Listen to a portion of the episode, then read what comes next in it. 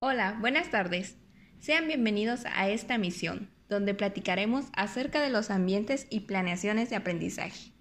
Mi nombre es Vianey Vega de la Universidad Pedagógica Nacional y la materia a abordar es diseño curricular, impartido por la profe Flor Alcántar Núñez. Sin más preámbulo, comencemos. Empezaremos hablando acerca de lo que es un ambiente de aprendizaje.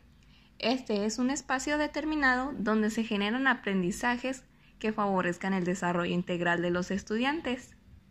Es decir, construyen conocimientos, desarrollan habilidades, aptitudes y valores.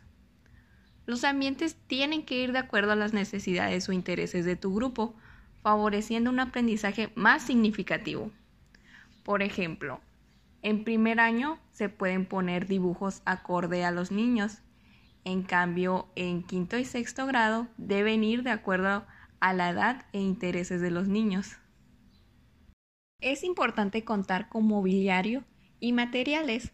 La presencia de estos recursos, espacio físico y estéticos, son factores importantes para la correcta implementación del currículum y el apoyo del aprendizaje. También es importante la aptitud del profesor, pues también influye mucho en estos ambientes de aprendizaje.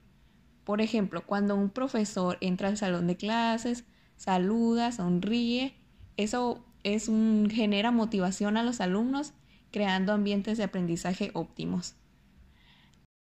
Por último, un ambiente escolar debe propiciar convivencia armónica, en la que se fomenten los valores y todos los integrantes de la comunidad escolar alumnos, maestros, personal administrativo, autoridades deben contar con un espacio donde desempeñen su función.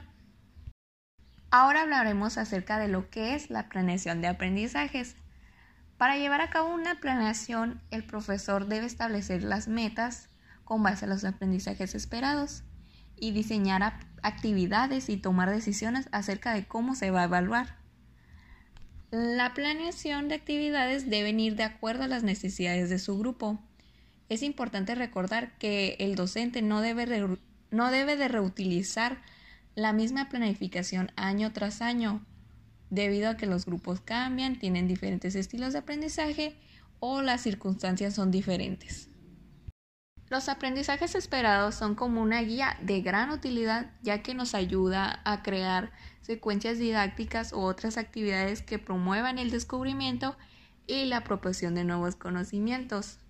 También nos permite desarrollar habilidades, aptitudes y valores, así como los procesos metacognitivos.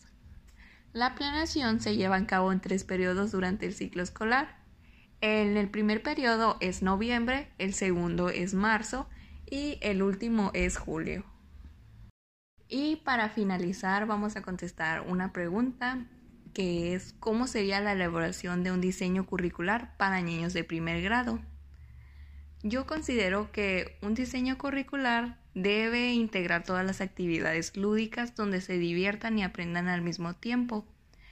Ah, también que sean interesantes, despertando la motivación de los niños como lo dijimos al principio, es muy importante que estas actividades estén dirigidas de acuerdo a los intereses de los alumnos. Por lo tanto, se debe mantener una buena comunicación para conocerlos mejor y a partir de ahí desarrollar las estrategias, por ejemplo, la música que les guste o personajes. Además, las actividades a realizar deben ser sencillas, pero que impliquen un reto para que los alumnos puedan resolver desarrollando su capacidad cognitiva. Otro aspecto a considerar es fomentar ambientes escolares de aprendizaje óptimos de confianza que favorezcan el desarrollo integral de los alumnos.